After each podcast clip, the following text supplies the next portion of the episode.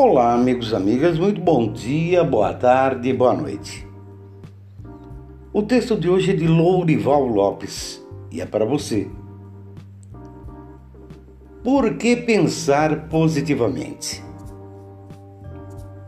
Quando pensas positivamente, todo o teu ser se prepara para a vinda de uma coisa boa e agradável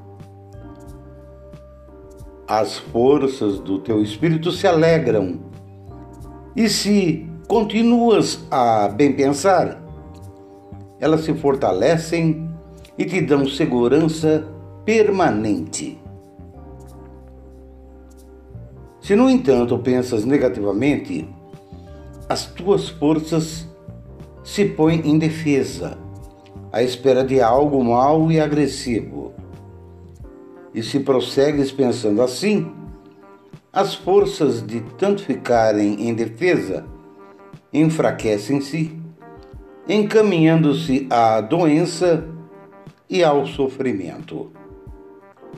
Pelo teu pensar atrás o bem ou o mal, a saúde ou a doença, a paz ou a intranquilidade, a alegria ou a tristeza.